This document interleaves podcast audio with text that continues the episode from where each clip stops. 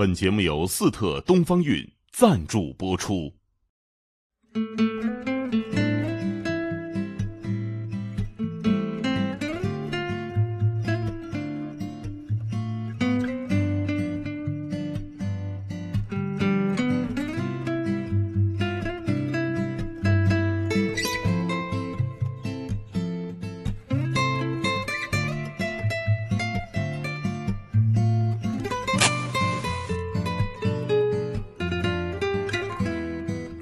现在忘了吗？现在忘了吗？王老师在这儿，我们能不忘吗？啊，这个今天咱们按说应该聊文化，对不对？因为呢，朱大可兄文化学者，是是，李菁文化记者，对对，还有咱们这个史上永远健最永远健康嘉宾王蒙老师，前文化部长在这儿。那按说不聊文化，咱都不好意思。可是今天呢，我偏偏准备聊一个这个大俗事儿，就是啊，咱聊聊这个睡觉。嗯，因为呢，这个最近呢，哎，我在抱怨多年的这个失眠，我现在可以庄严宣告，治好了，哎呦，什么神药了治好了。可了不得，感谁的恩呢？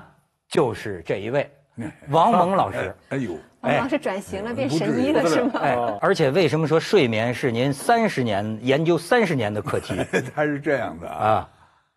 我呀，一上高中，十四岁，失眠，我就上医院看病这么年轻让人医生给轰出来了，说你十四岁看什么失眠病啊，就给轰走了。所以我以后就对这个睡眠问题就有特别的重视，后来就一直睡得比较好。有一次，为什么说三十年呢？八十年代初期，我去德国，德国一批汉学家，也不怎么会聊起睡觉来了。这德国汉学家说：“哎，王蒙先生，你要写一本关于睡眠的书，保证全世界畅销。”那意思就您这命运都会因为因之而改变。所以我这个这个题目我存了三十年。他是最近呢跟朝阳医院一个睡眠中心的这个主任郭锡恒，嗯是不是哎，搞了一个这个对话。嗯，哎，我不是给王老师的书这个搞植入广告啊，这个这个这个有话咱说在前头，因为呢，呃，也可能很多读者看了这本书啊，没有这种我这种感应，是是是有可能的啊。呃，而且呢，有一部分睡眠失眠，它大概确实是障碍，需要求医的。这个您也别给耽误了。我呀，从王老师这儿得到这个启发呀，是因为这个我跟他有多年的接触。呃，我看他这书，就像他在我耳边说话一样，如闻其声。我跟您说，我看这个书，当天下午 躺床上就拿了一觉，没看完。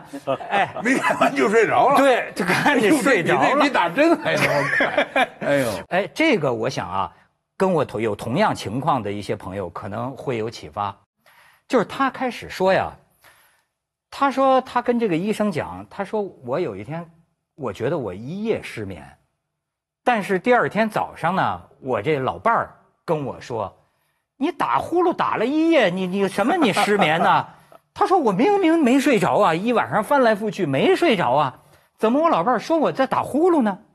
这个医生就跟他讲说，据我们的监测呀，实际上你知道这里边有个很玄妙的东西，你睡着了你是没感觉的，你记得的是你没睡着，所以好多人以为自己一夜失眠呐，其实不是这样。其实他睡着过，但他睡着了，他不知道啊。你记得的就是你好像一夜都没没睡，都没睡，哎，所以说，我一听这个，我就觉得睡意袭来，然后我说我得躺床上看这个书，然后我就看到，我觉得睡眠对一部分人，像我这样的人来说，是个人生观的问题，就是这个王老师讲了，说呀，说这个没有失眠这回事儿，你明白吗？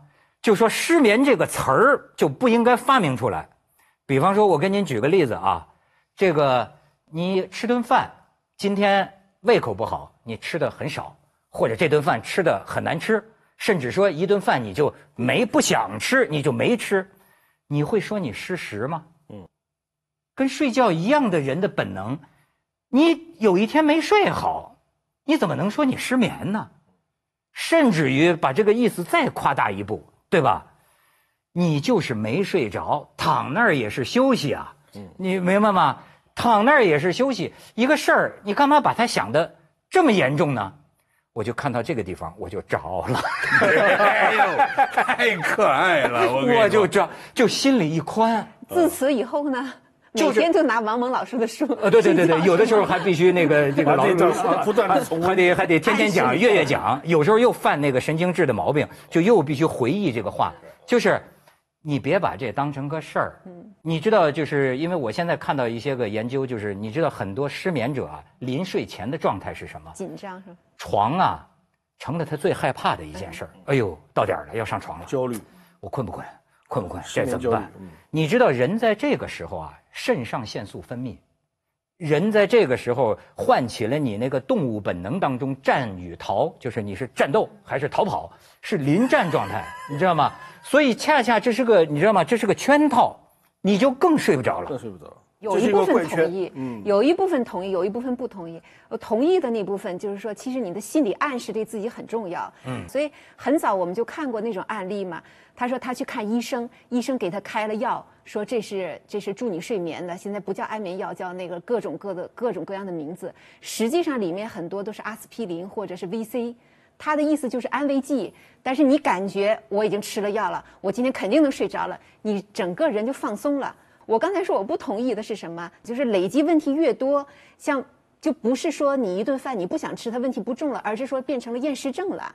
它真的是已经形成问题了。当然，问题之前可能有这种心理原因啊、焦虑原因，但是最后我是觉得已经是需要，不是说你心里放松就可以了，是需要有有有医术来介入了。我是这么理解的。啊，对，有这种情况。但是北京一个睡眠呃科的医生呃告诉我们呢，说他诊治的这个失眠症的病人当中，他认为一半以上是心理原因，也就是说一半以上可以通过这个认知行为疗法来进行这个引导。是这里头还有一绝的，就是刚才您说的这个，啊，我已您已经够谦虚的了，我已经够不谦虚的了。但是我觉得这里最绝的还有一条您没说，什么呢？就是原来我有一个助手，这小朋友年轻的多，他给我讲那个更妙。这里的哲学，哲学民间哲学家，哲学很多。嗯，为什么呢？他说呀，他有时候睡不着觉，他认为他是睡着了，梦见自个儿睡不着觉。不是这个是，这个学问就深了生。生了，嗯这个和那个庄子，就是我究竟是庄子梦见蝴蝶了，还是蝴蝶做梦梦的成了庄子一样？我这失眠究竟是失眠了，是睡眠应该睡眠的时候失眠了，还是我实际已经睡着了？是由于身心不太舒服，我老觉着我没睡着。呃，还有一个底下就更深了。这个不但是哲学，这是罗素的哲学，这是数学化的哲学。什么呢？零睡眠也是睡眠，哎，就跟零疫情也是疫情一样。嗯，所谓睡眠是什么呢？包括着零睡眠。哎，就是说这个也是你你你不进入睡觉的状态，怎么会失眠呢？是不是？坐这儿咱们 咱们哥儿四个这儿聊天儿听明白了？咱们哥儿四个人在这聊天，谁觉得自个儿是失眠呢？是不是？您那儿跳舞，您觉得您失眠吗？您跟哥们儿拼酒，您觉得失眠吗？您写论文失眠吗？您点票子，今天收入多，您失眠吗？不会失眠。什么叫失眠？因为你睡着了才失眠，你不睡着怎么会有失眠呢？哎，哎呦，再有一个，失眠是零睡眠，也就是道家讲的这个无是根本。嗯，但是无的彻底，就连无都得无了。你要有，要你老有个无，就是因为你心里有有，你才有无啊。哎说我没钱了，您见过钱，而且您原来说不定还兜里钱挺多，您才会说我没钱。您要从小刚生下来就没见过钱，您会说我我没钱吗？不会。这就佛家讲的，你不要执着于失眠，对呀甚至连执着不执着失眠都不要执着，不要执着于不不不不要执着于不失眠。哎，所以失眠就是睡眠，是睡眠的一种方式，而且我这个这个是刚才是这个，我还有一个我个人的体会啊，我我这医学我这外行，要医生听见生气揍我一顿，那我也没办法。但我这说的是实话，我说的是什么意思呢？就是你你人的所谓睡着啊，有各种不同的深度，是吧？比如说就是在失眠的状态下，你眼睛并没有睁着，并没有瞪着眼睛注视什么东西，你眼睛实际上是休息了。哎，你这个呼吸呢，也进入比较平匀、比较缓慢的状态了。你四肢呢，和你在发力的时候、运动的时候也不一样。那么睡不着呢，两条，一条是耳朵里有时候还听到一点声音。嗯，呃，我现在听力下降，所以这个问题 解决了。解决了。还 还有一种什么情况呢？哎，就是说你心里的那点不愉快，你老停不下来，老觉着哎，又睡不好了，哎呦，白睡觉了，我这病什么时候能治好啊？你就就一直这么琢磨着。我说的那个老伴儿的那个一个最重要的反应是什么呢？他不光是呼噜的问题，他说你没睡着哦。哎，我问你一下，我昨天夜里起来几回啊？我说没有啊，不知道。我起来三次，你知道吗？呃不不知道。我起来都干什么了？我我不知道啊。我出去关这回窗户，你知道吗？不知道。哎，说咱门响了一下，我过去重新锁了一次门，你知道吗？问完了，真是都不知道。他也是真的您睡着过？睡着过，就是你这一部分睡着了，就对对于比如说对周围的这个发生了什么事儿没睡，可是就是在睡着的时候，你心里仍然有一种焦虑。哎，哎，哎呀，刚才我喝茶喝多了，呃，下回不能呢，临晚上不能喝喝那么浓的茶了。这种呢叫做什么呢？叫做似醒状态啊你以为自己是醒着的，是，而实际上他是睡着的，或者叫微醒状态。嗯，这个是很能迷惑人的。就比如说，经常会出现这种情况：你在黑夜当中，你在没睡着，突然间一个幽灵出现了，跟你说话。其实你是已经睡着了，在梦里梦见的，对不对？对对对。但是呢，你觉得你是在一个清醒状态上看到了这种状态，很多人会这样描述：哎呦，昨天晚上有件什么事情，鬼。其实有一些科学的解释是能够解释王蒙老师的这种现象那的。怎么说？他就说，因为人的睡眠它是有几个层面的，对，几个层面的。王蒙老师那种层面是叫，其实咱们说通俗话叫叫浅层睡眠，就是你似睡非睡，就是您大脑还没有进入到一个深层一个睡眠。对对它还有一个医学的概念叫什么 REM，快速眼眼动睡眠对眠，快我我速眼动睡眠印象最快速快快速眼动睡眠哦，。眼动。哎，你要观察下，我有了孩子之后，我就知道这个词的意思了。小孩睡觉时候，你看他眼珠一直在动，就特别特别快，就是婴儿时期，说明那时候他那个大脑还在还在剧烈的，大脑在可能各像硬盘一样在各种整合。到什么时候你才开始休息下来？叫深度睡眠，就是非眼球快速运动的时候，哦你才开始放松了。所以我觉得他也能解释到，就是说为什么有些人觉得我晚上睡着了，但是我白天还是觉得怎么打不起精神来。他就是说你进入到那种非眼球快速运动的那个睡眠的不够对，所以你的大脑没有得到充分的休息。这是有有他的那种神经学，他弄那个电极这种来考察你的脑电波。呃，有这个专门的研究，到这个原始部落，嗯，去发现为什么失眠的问题在原始部落里没有，人家根本就没这个词，甚至对有两个原始部落呀，他这个呃科学家跟他们讲，他们的语言里没有失眠这个词，对对他们不知道这是什这是什么意思，从来没失眠。哎，但是你说他们是多么睡得多久吗？也不一定。就说到这个原始部落里发现呢，平均也就是睡六七个小时。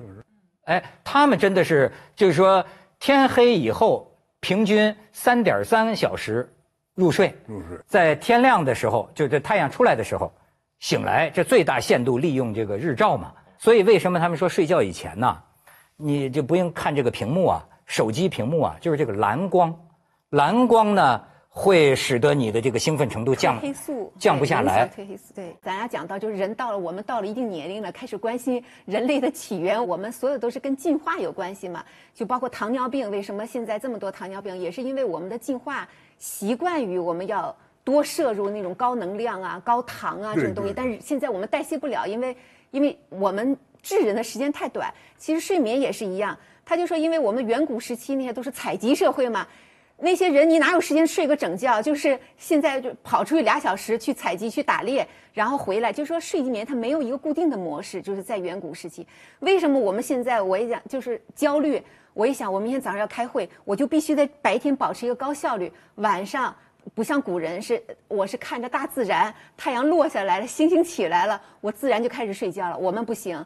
我们是要告诉明天早上七点钟你要开会，我一到开会的时候我就开始焦虑了。我说我明天早上起不来，越这么想呢，晚上就越睡不着。睡眠被时间、现代性时间所规范，嗯，反而导致了各种失眠的这种焦虑。哎原来没有这种时间规范，又没有钟表，对吧？想躺就躺一会儿，这个草地上、呃树林底下，那那那随随便躺。随便随便睡，大可兄，您不是研究这个梦啊？啊，这个这个什么远古之梦啊，神话传说呀？神话里面呢是这样的，希腊有梦梦呃有有睡神，哦，有睡神，希腊睡神他的孪生兄弟是死神，因为他他们认为这个死跟睡没啥区别，睡不过是短暂的死亡而已，对吧？这个是呃这个这个这个死亡是永。长久的、永恒的睡眠，他是这样来分的，所以他们是孪生兄弟。他们的共同的母亲是黑暗女神，因为黑夜降临，他们都，而且他们都住在冥府，所以都跟死亡有关系。所以睡眠对他们来讲就是一次短暂的死亡。在中国没有这个东西，中国是没有睡神，也没有梦神。希腊还有梦神，嗯，有六千个梦神，玩各种各样的梦。为什么那么多的？他们非常发达，梦神是不同的梦代表不同的意思啊，对，要祈求不同的神。对，但是中国中国就有周公周公解梦，没有梦神，周公就算梦神了。不，而且但中国有床神，名叫席梦思。不，床神它分床公床母，还有这么一个说法。哎，还它是分对的。床公床母，一个拿着芭蕉叶子，一个拿拿的这个这个荷花叶子。呃，一朵荷花哦，所以床都分公母，分公母的。你这个晚上祭拜，你要在床头或者床尾要要要祭他们，而且还有一个安床仪式，也是很有讲究的。那个中国那个，你看那个黄黄道吉日里面有这天宜安床，为什么今今天宜安床呢？就这个日子是床神比较高兴的时候。而且呢，这个您讲这个仪式啊，我从王老师那儿还学习一个观点。就说这个对于很多失失眠的人来说呀，我这个特别体会，睡觉最后成了个仪式，是啊，成了个仪式就，睡觉本身也是仪式，就完蛋了，你知道吗？就是你比如说，我曾经为了这个睡觉啊，我知道现在啊，就这个窗这个窗户这个窗帘遮光窗帘纱帘外边再一层帘一丝儿都不能透得出来，你知道，最后你会进入一个神经质，就是啊，哎呀，透光了是吧？就就是还吃这一个光，我整天跟那个做窗帘的跟他投诉啊，不行，这就我说百分之百一丝儿都不能有，你睡不着的人，你看见哎一线光就不行了，你就盯着它，见不得光，就就完，就是你不能把它，所以这个为什么说我觉得这是一个人生的一个一个感悟啊，就是说啊，包括对生活里的很多事儿啊。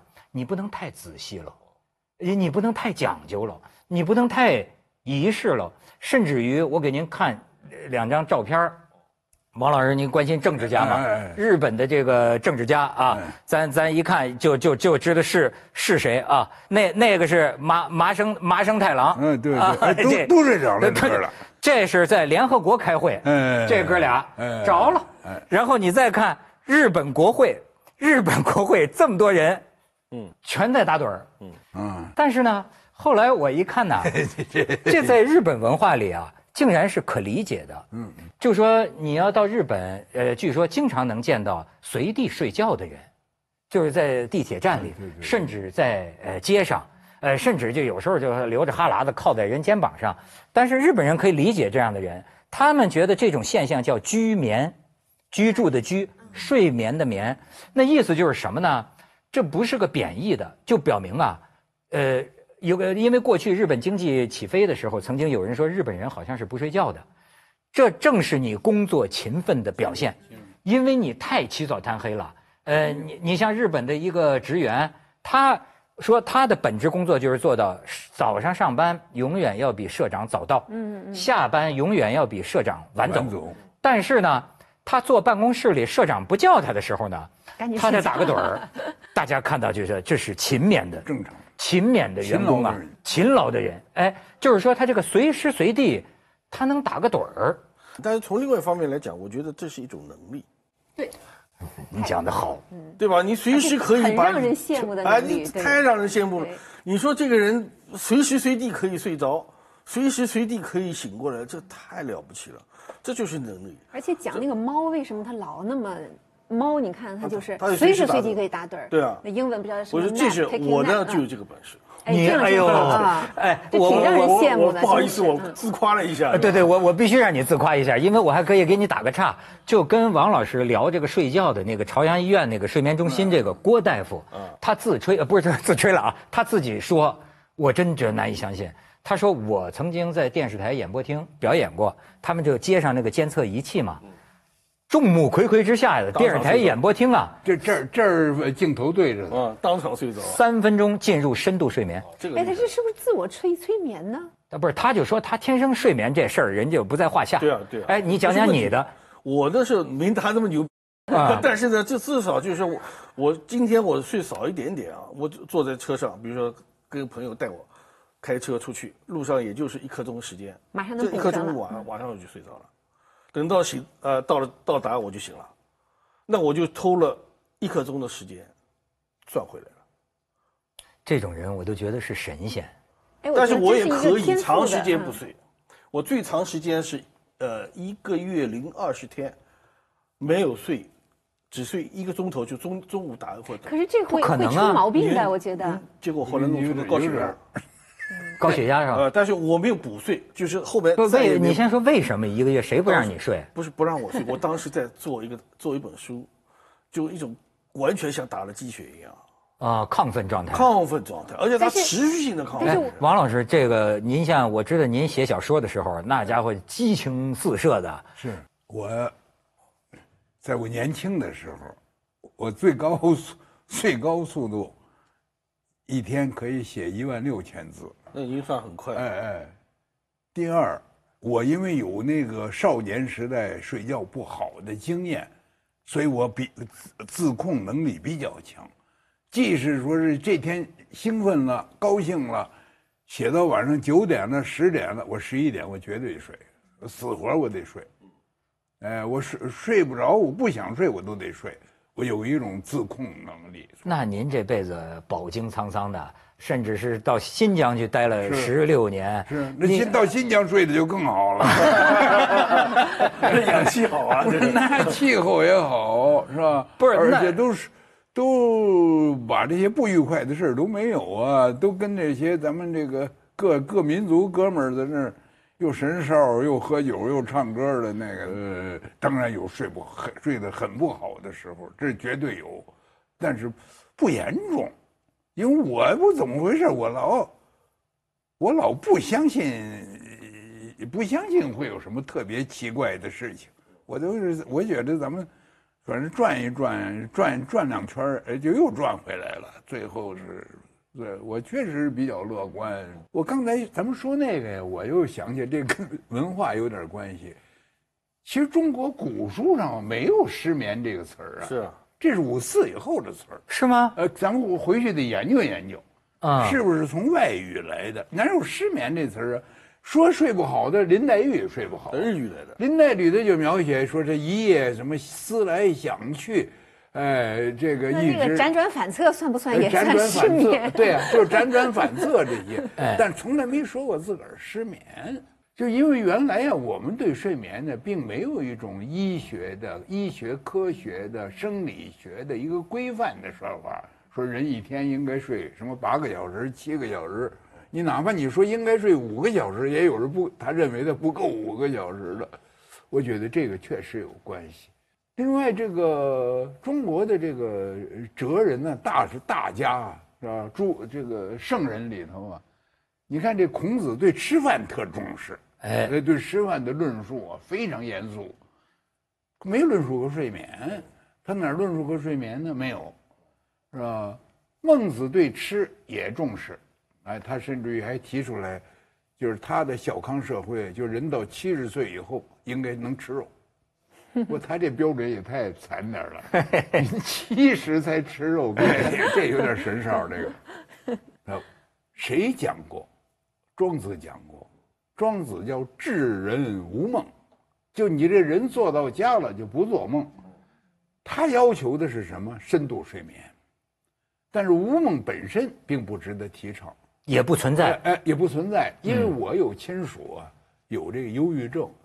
忧郁症的一个前期，就是你在忧郁症发作前半年或者一年，就是什么梦都不做了，说明做梦是必要的，对人的心理宣泄是有必要的对对。它是就是说，你有一部分精神不安的那个东西，你睡，你想摁住它摁不住，你就是睡着了，睡得很深了，你会做这个梦。对，啊，比如说你的梦和这个呃这个这个生生理欲望有关，你做就做了，做了它起码也是一种发泄。释放比如说你这个梦和恐怖有关，恐惧有关，呃，被某某人给吓住了，你梦里头你又梦见又是妖怪追，又是什么大刀砸，哎，你吓得哇哇喊叫，这可以有有些情绪给它释放一下，表演一遍。就这个你的这个欲望，他原来就弗洛伊德讲，就是他不是有《梦的解析》这本书嘛，在这个书里面就很清楚，这个梦就是潜意识，也就是你的欲望。那欲望在白天受压抑以后，在梦梦睡梦当中，他得到了释放。他这个是他解解释非常简单的，哎啊，但是很有效。你看这困难时期啊，这个供应的食品比较差的时候，我梦的最多的是吃啊。呃我也，我也，我我呀，说明我这水平也很低，我也没梦见过吃燕包翅，那时候根本就不知道燕包翅，我梦见吃元宵。哎我一馋了，我就梦见吃元宵。这个日有所思，夜有所梦。也也有哎，真的，我你像我记得我有一个梦，他有的时候啊是我做的，我现在成年以后做的大部分的梦啊，我都我的梦比较弱智，我发现我都直接知道是什么原因。你比如说，我有一次做一个梦啊，哎，好像那阵儿啊，我跟我们公司的一个领导发生了一些误解，我觉得呢他冤枉我了，但是呢有些情况下也不好去跟他辩白，那你去跟他肯定肯定要解释做梦啊。然后我就 记得，我就做一个梦，就好像我是抱着个类似于火箭一样的东西，可以飞啊，家飞，而且还能自由起降，咵，我就降落在他旁边了。然后我就冲他说啊，这事儿你能理解就能理解，你不能理解就算了。对手来硬真棒，哎，然后自己就调整过来了，是吗？您这梦做完了也更健康了。这心理健康了。释放了。所以你知道，到底人为什么需要睡眠？现在科学界都没有统一的答案，但是我猜，呃，可能啊，我猜啊，跟这个修复和净化对对有关。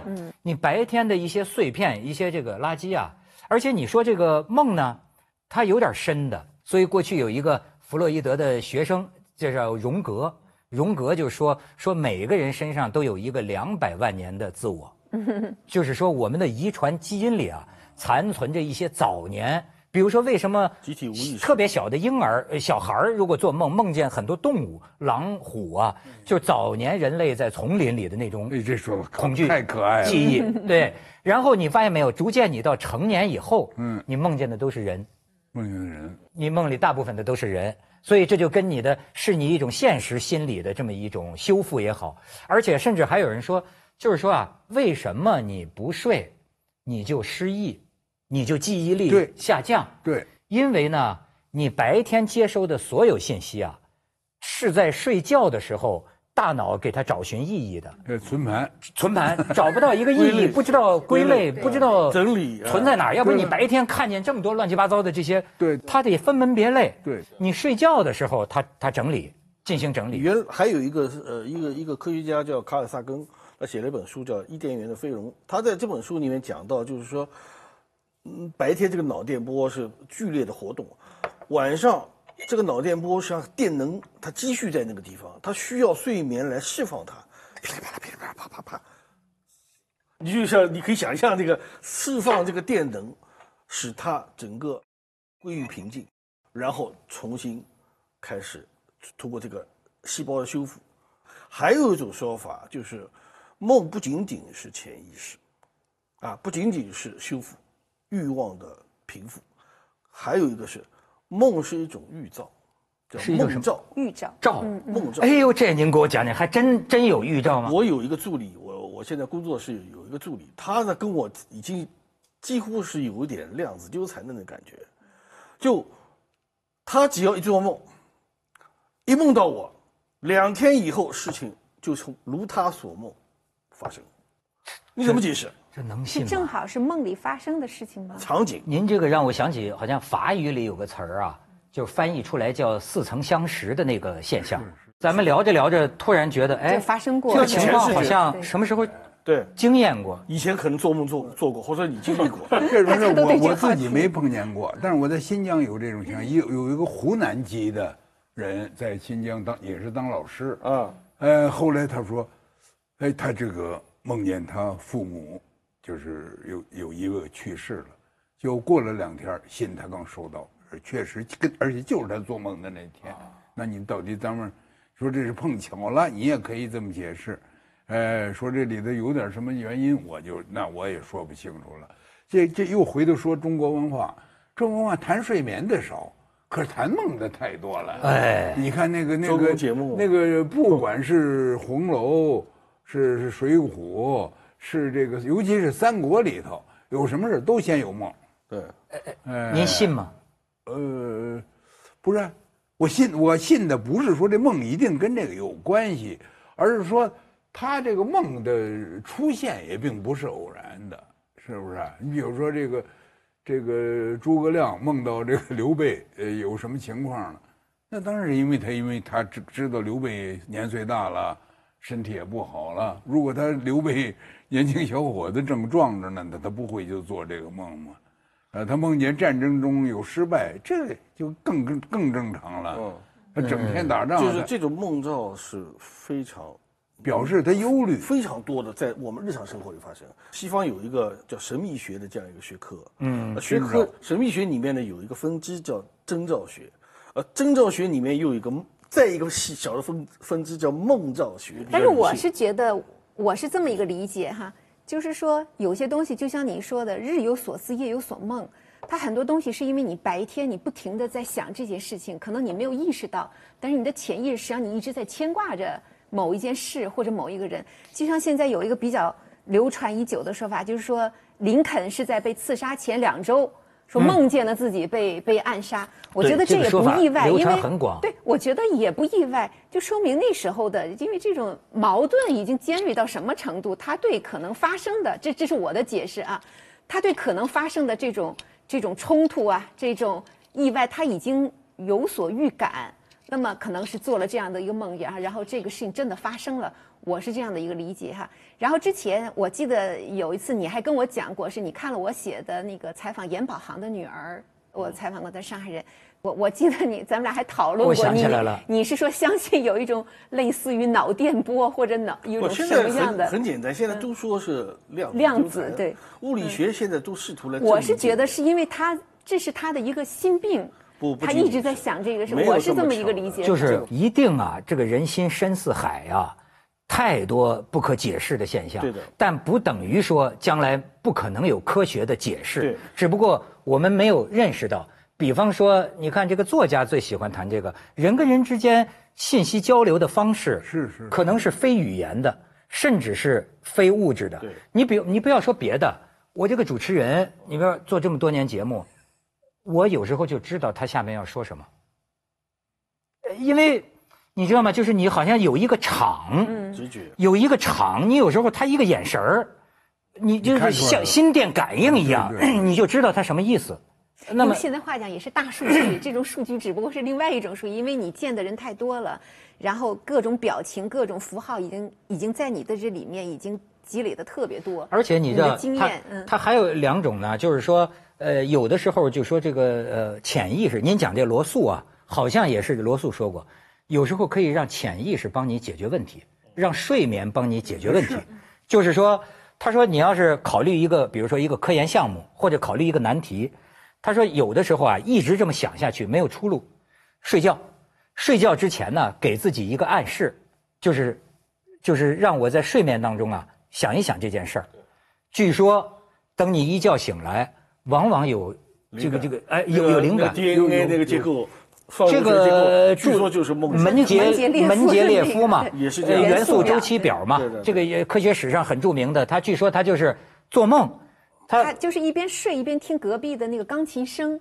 我觉得对这个场景也是很容易入睡的，然后听着听着好像就发生了一种联系，哎，他就觉得这个这个元素之间好像是在有一种什么联系。我这个，我是我上初中的时候就有解这个代数题、几何题，解不后来开睡觉做时间长就睡觉了，就梦里头就是很快就给你解决了。觉得这这是没一点都不新鲜。您新鲜的是什么我说，反正您要是看过我那个小说，就是《活动变人形》里头，就我这个父亲啊，他这个家庭生活之困难，呃，就没法活下去。嗯，跟呃跟我母亲之间的矛盾，而且我母亲还带着一个守寡的姐姐，还带着一个、呃、这个母亲，这个这个矛盾太大了。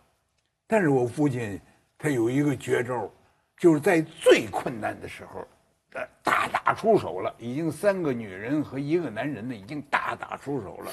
他进去后把门一关一锁，他这一觉睡去至少五个小时，我天！不吃饭，不喝水，不上厕所，我就就这么，就你他就怀着一种抗逆和抵抵，就是保护。就跟是进了盾，这个这逃遁，他也是进了一进了一个空间，把自己封进对了封闭起来。就是说您见过这气睡了的吗？呃气气睡了哎。呦，说得好，气睡了。他气睡，他一睡能睡五五六个小时。比如早晨大打出手，把我给吓得家里头发生这样的事然后下午三点多他醒了，醒了以后还挺高兴，自个儿哼着小调儿，呃，然后就跟没这回事儿一样。他就跟我说，这辈子为什么能活下来，就靠这一睡。后来他这个遗传基因呢，呃我到您身上有一个孩子，我不能说是谁了，我啊怕回头人家生气。不是我，我没有这个气睡。我我要再有了这本事，我成妖精了。呃，但是我我有一个亲属，也有也有这种情形，就说他早晨就跟我吵架，让我呼呼呼呼呼呼睡着了，下午四点多才醒，醒了以后问我，哟，咱们俩这是为什么事儿？咱们俩咱俩还嚷了一顿呢吗？他忘了。我这种自我保护也不得了。我我要真能推广的话，我真想推广这个。对对对，这这个实际上就是有点什么事儿，您先睡一觉您先睡一。觉再说吧。情绪稳定了再说。这个就是疗愈性睡眠，它对了，它能疗愈一切，不仅是肉体，包括哎，我这个特别认同。我我们家里，我觉得我妈妈就跟那个王蒙老师是一个一个哲学观点哈，就是万事，你身体不舒服了，你考试考不好了，你不开你心，先睡觉。万事都是睡觉，睡一觉就好了。好哎，我觉得对我来说也是这样。这太好了我我自己都暗示我自己，哎呀，睡一觉就好了，天亮了，什么都正常了。我自己也是这样的一种感觉，这个一看到太阳出来对不，起好了，病好了。您的这个伟大理论，我早就学习过了，是赫鲁晓夫最喜欢讲这个话。啊，他不断的不止一次的讲这话，他做报告，分析这个这个世界，尤其是抨击美国，然后最后结束的时候，俄罗斯的谚语说：“早晨比晚上清醒。”哎我相信到明天早晨，美国这位总统会比头天晚上说的话要清醒得多。哎呦，这说让我们。寄希望于他好好的睡一觉吧。哎呦，这所以这个您这个就您您老娘这个，这不但是民者，也是政者。是政治家喜欢说这个话。这个我我这真的是包治百病的我跟这个赫鲁晓夫真是深有 同感。特别是在线下，就是？为什么我有时候觉得我很需要看看王蒙老师的书，或者听听他说话，他对我有药的作用。因为我吧容容易心眼交点儿交点儿我我容易心眼窄。专家门诊的费用对对对，这都请您做多少回节目？就是我觉得啊有一个，我因为我睡眠比较好嘛，所以我就会不会把睡眠当做我的疗愈。我恰恰相反，我喜欢做白日梦。我也比如说我挑一部好，这个呃呃惊险惊险的呃动作片，就是就是不动脑筋的那种 大片，说美国好莱坞的片子看一看，这不白日梦，这也是一种疗愈啊，一种放松对也是一种彻头彻尾的放松啊。所以为什么我老说啊，这个这个研究睡眠啊，它是研究人生呢？对就是因为呢，我就说我就是容易心眼儿窄啊，但是我近些年来发现了，这真是一个情绪的骗局。我觉得这可能对很多朋友有帮助。就是说呀，一件事儿给你造成的打击，没有事实上的严重性。对，这这个是全世界心理学家都有这个分析。你睡一觉就明白了，一切都没有改变呢，你的困境什么都没有改变，为什么你失眠了？就我睡不着的时候，我就觉得啊，真是杞人忧天呐，这事儿太大了，天塌下来了，这还了得？先你要睡着了，睡着了好多第二天还没什么破事儿嘛。我我又回到这个科学的道路上了，我都非常明白我的情绪不好是因为我的睡眠的问题。然后呢，科学就也会来讲，就是如果你睡不好的话，你身体的很多的这个就等于没有看没有恢复嘛，你的信息的什么，包括你 DNA 的很多的那些碎片没有得到修复，所以你该分泌的一些可能让你兴奋啊，让你感到积极啊这些东西没有分泌出来，所以你整个他不是讲了吗？如果你连续睡眠不好。你就是得了一种精神疾病，你的症状跟得了精神病或者什么所谓抑郁症是一样的，因为你很多东西被压抑出来了，释放不出来了。没错，你知道。等你睡好了，这些东西就分泌出来了，你就开始高兴了。你知道我曾经有大概有半年多的一个恐惧，我生活在一个什么恐惧当中啊？生活在一个我得忧郁症的恐惧当中，而后来我发现呢，跟我那个就失眠大有关系。当然了就我这没睡着啊，你知道我都有一种物质性的感觉。对了我觉得脑子里有那么一丝儿忧伤。哎呀，这个忧伤啊，忧从中来，不可断绝呀、就是甚至是没有理由的。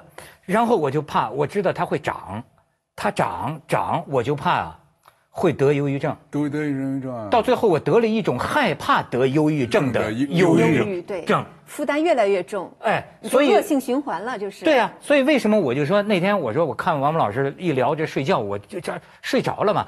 当时的感觉啊是心里一宽，对哎，睡觉就像吃饭一样，哎，是人的本能啊。是是除了某一部分真的是到了疾病的程度，你就像你不吃饭，像有些人说我厌食，当然厌食也有到这个疾病这个范围内的，但是还有很多还没到那个程度的，我就觉得啊，是不是这个词儿？给了很多人的暗示。这个这个又又又给我一个启发，一个是睡觉前和睡觉后人的心理状态不一样，因为他生理状态不一样。还有一个，一顿饭前和一顿饭后，我在那个《活动变人形》里头，我写一个人物，其中很大一部分是我父亲的缩影，我就我这个跟我父亲说过，我父亲也完全承认。我说你饭前和饭后啊，人生观啊、世界观、三观是不一样的。巨变。如果这顿饭比较好，吃好我跟我在这儿说，我也不算不孝，是吧？哎，如果有个朋友来，而且说请我们，哎，或者请他老人家，到一个就是中上等的，呃，二三等的，太太奢靡的，咱也不去。北京烤鸭，呃，北北京烤鸭就行了。到那儿吃完这烤鸭，而且还有两两小杯二锅头。嗯他吃完了回来以后，就开始跟我讲一些乐观的话。哎，说我现在抓专业、抓学问也不晚嘛，是不是啊？我刚五十二嘛，是不是啊？我好好的做的话，我照样也是，好像我也不是善茬嘛。他那个他那个嗯饭前呢，正在跟我对这个也不满意，对家庭也不满意，我这一辈子我的潜力就没有发挥出来，还都是这个。所以这个您说吃好了得有用，睡好了也有用，这是很很自然的事情。关于动物这个我也非常有兴趣。您讲到猫，是吧？这是一种。还有啊，因为我在新疆农村里头啊，我就问这个维吾尔族老大爷，就我那个家那个房东，我说你这个每天睡觉睡得很少啊，因为他为什么呢？一尤其到夏天的时候，天不亮他就早早起了，天黑了他才过的，才弄这个这个农民的关系对他。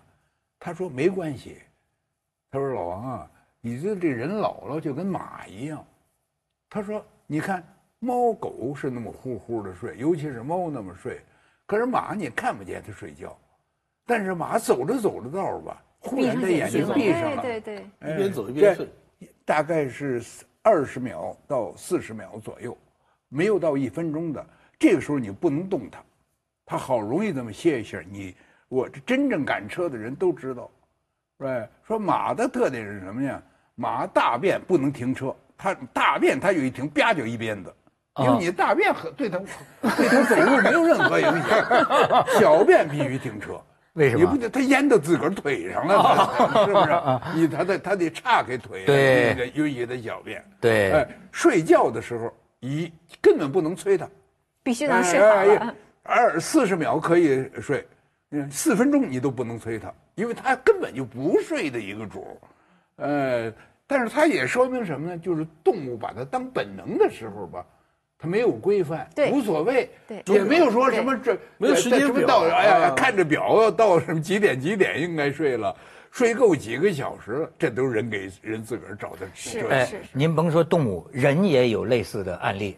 这个上过电视的，就是有一个农妇啊，号称四十年没睡觉，呃，对，到北京求医来了嘛。这四十年没睡觉，后来在我们睡眠中心大夫，他们现在都有那个专门监控，就发现非常奇怪，就是你从视频上看，他是睁着眼睛，可是呢那个监测仪器的曲线显示他进入了睡眠。嗯，后来就发现，因为她老公都觉得，就说我这老婆四十年在村里 有名的，神，这个神了。就从来不睡觉。说她后来医生得出结论呢，说她实际上是什么呢？经常睡睡醒醒，醒醒睡睡，而且甚至有的时候她睁着眼睛但是他在睡觉。嗯，甚至跟你但孩子说的话，对，但是他自己己觉得我四十年没睡觉啊，对半夜里经常乱转悠啊。大脑已经进入到睡眠的那种状态，是这个意思吧？哎，你像当年红军长征，那真有那样的记记载啊。那老红军就扛着枪行着军就在睡觉啊。呃，就我经常碰到有的朋友这个喝酒，喝着喝着他就其实睡着了，你还跟他说话，他还回答你，你这个这怎么了对吧？这这个举其实他举例也好，他这个语言的系统啊，没有完全睡着啊可是他其他的都睡着了，都关掉了。哎，他 都所以呢关了，你以为他都关了，就连电门呢都关了，胳膊腿儿什么的。哎，这个我还真有体半梦。半醒啊半梦半醒之间呢。你别说这个，我还是真有体验，而且我发现不是个例。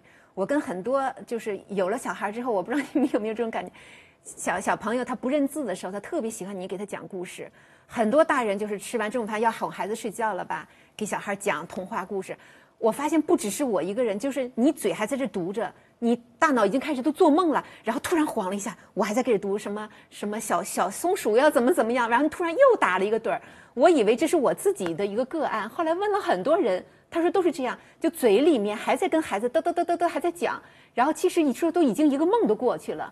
但是反过来，我还有一个另外一个体验，就是人在累极的时候，你睡的那个觉，我觉得一分钟都相当于正常睡觉的恨不得一个小时，就补了十分钟觉，哎呦，真是觉得又充上电了，这一下午又精神，比你平时睡好几个小时都好用，因为他身体已经极度极度就像电池耗尽了一样，就是吧？你你知道，充上了就是嗯曾经有一个传说，说那个著名球星那个 C 罗，说他 C 罗呢，他身边的这个什么什么呃的技师啊还是教练呢，就是说，就经常他睡到深度睡眠的时候就把他叫醒，就据说这样的这个分段儿这个多段儿睡眠怎么有助于他恢复？但是后来王老师这个请教的那位医生说，那纯属瞎掰是吗？对，这样是最不好的，是深度睡眠打打呃打扰是最不合适的不是。您说的这个情况啊，我不知道啊，医学上人家怎么说。要我说，我就给他起名叫自由睡眠，自由对就是就是自个儿也不用一定想到睡眠。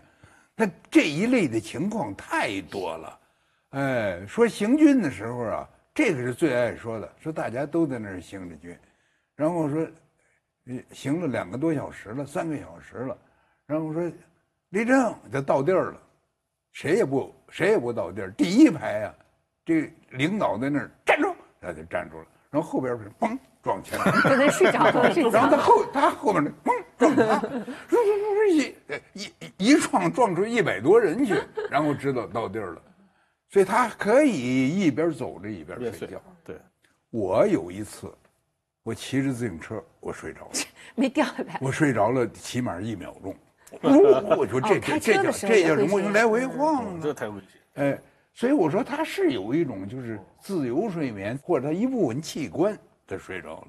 哎，哎王蒙老师之，我就觉得这是这是睡觉的最佳状态，就你想什么时候睡就什么时候睡。实际上反过来，我就觉得现代社会就是因为我们想什么时候睡，不能什么时候睡。我开车的时候都经历过您说的，就打了一个盹儿，那太可怕了。真是太可怕了。现在就讲美国，他为什么这么多人研究睡眠？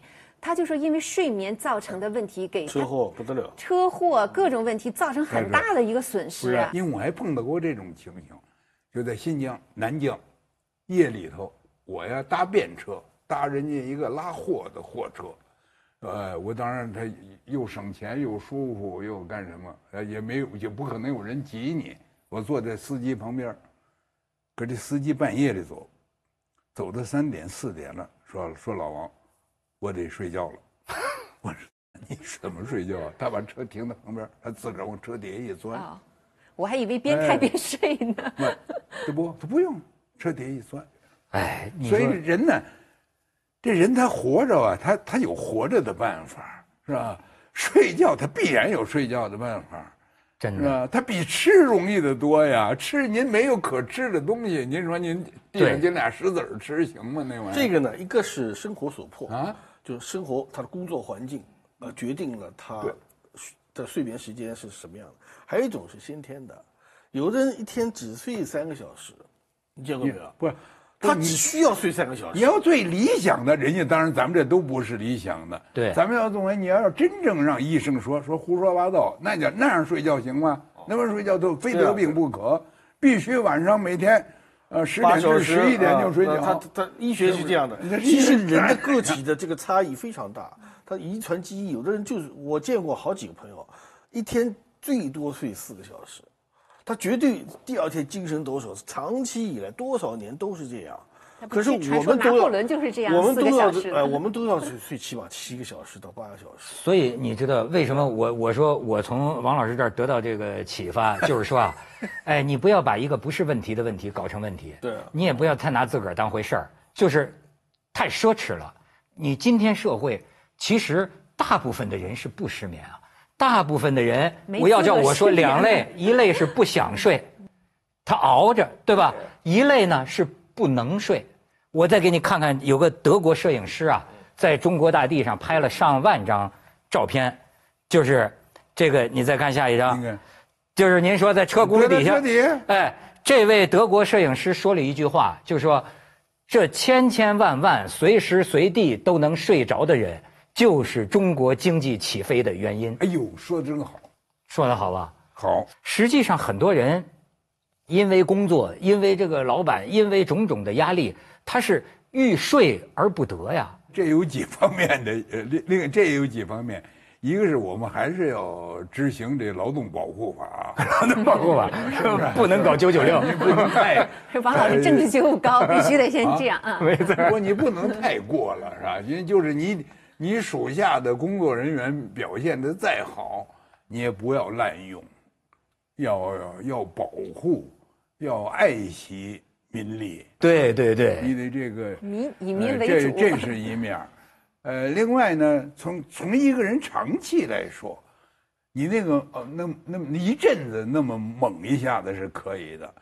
哎，您要现在让我八十五了再那么猛呢，那就是走向走走向反面了啊彻底的睡眠。但是您像大可老师刚才讲的，我就跟你们作家有关系，我也就问你，比如说巴尔扎克对，一天五十杯咖啡，对，他还要自己调调那个最刺激的那个什么土耳其咖啡，五十杯咖啡创作完了他的这个人间喜剧。对，哎，那您说对这种行为是应该提倡还是应该反对呢？这问题是这样，如果他是巴尔扎克，他再有什么行为，您就都说好吧。我跟您说，行为赶上巴尔扎克了，身体也赶不上，创作也赶不上，这您哪方面都赶不上的，有人夸你吗？你说这个？这跟真的跟他喝咖啡过量、咖啡中毒睡眠不足，好像长期睡眠不足。巴尔扎克活了多久？五十一，岁五十一，是哦，而且是有很多的，好像是说是心血管病吧，我记得是高血压。不是，是什么当然这个也很难说。所以我说这是人生观的问题嘛，价值观的问题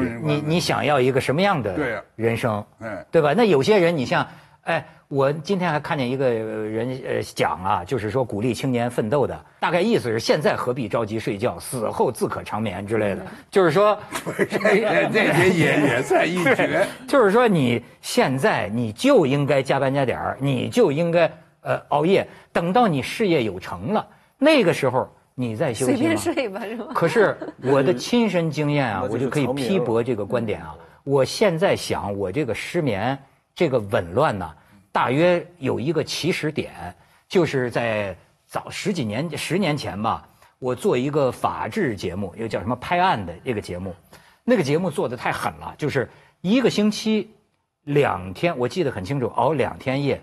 因为熬两天夜，你以为你第三天回去呼呼大睡吗？不会的。当你四十八小时不睡着的时候，这回去大脑兴奋也睡回去也睡不着，回去就要吃安眠药。我恍惚记得，就是从那几年开始，我这个没有正常过。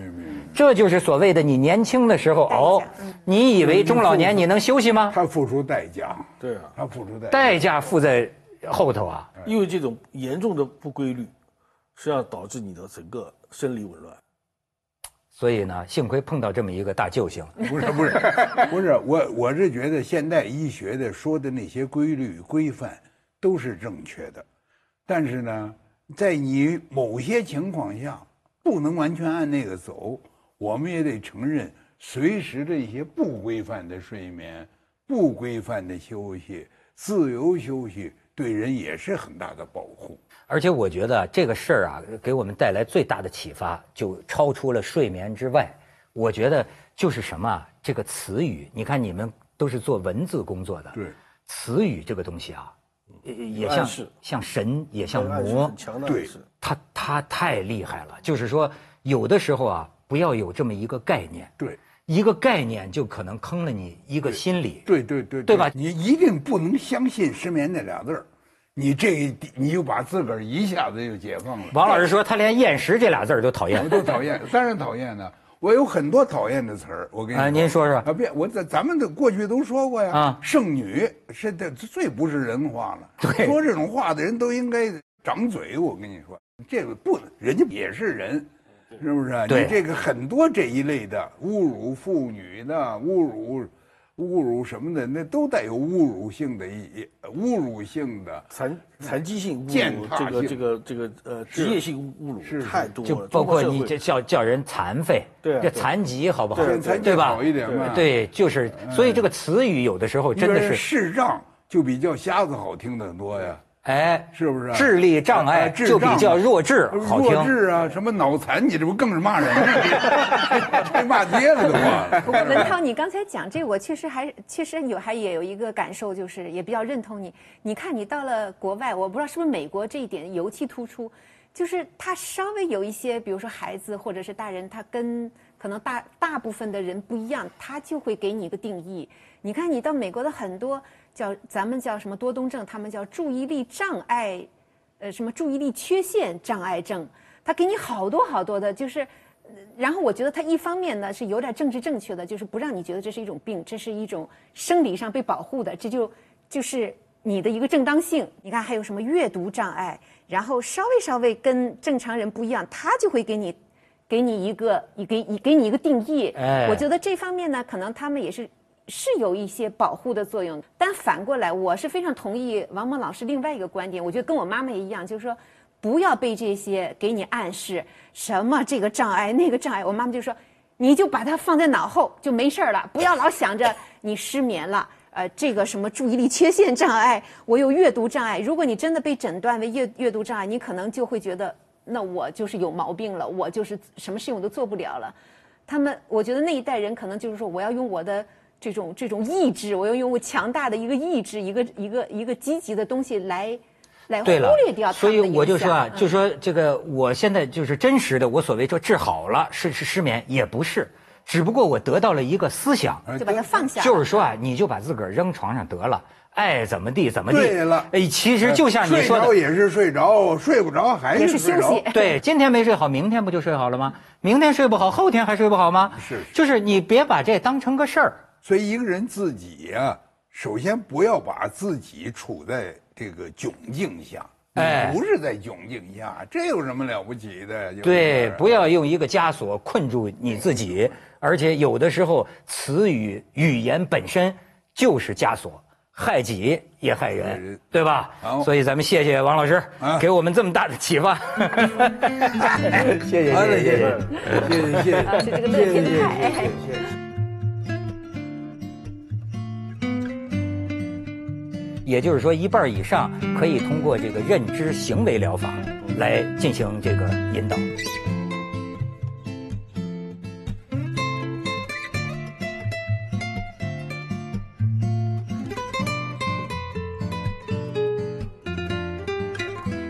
还有一个呃，一个一个科学家叫卡尔萨根，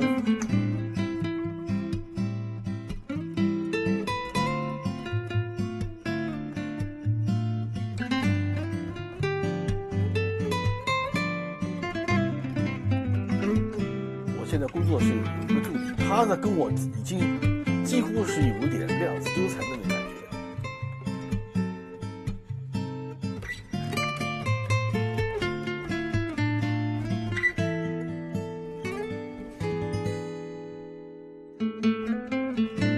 好像法语里有个词儿啊，就翻译出来叫“似曾相识”的那个现象。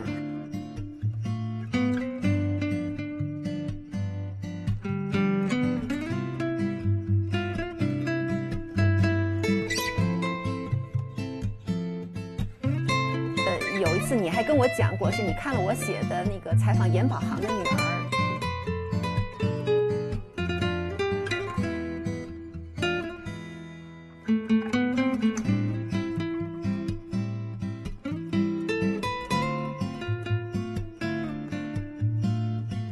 反正您要是看过我那个小说，就是《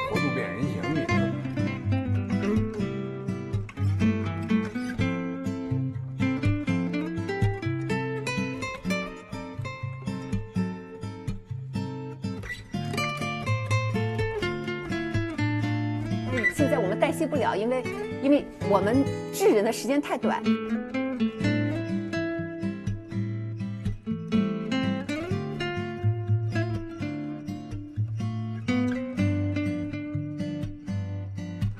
在中国中国就有周公周公解梦，没有梦神的，周公就算梦神。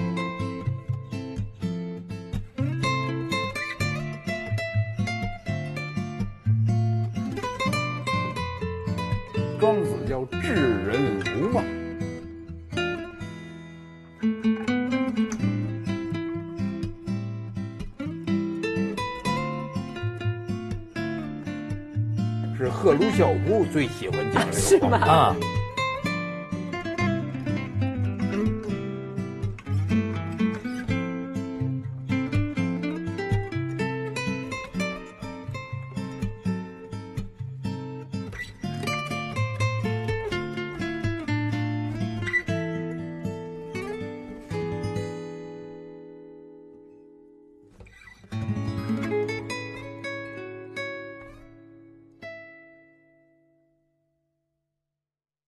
世界很酷。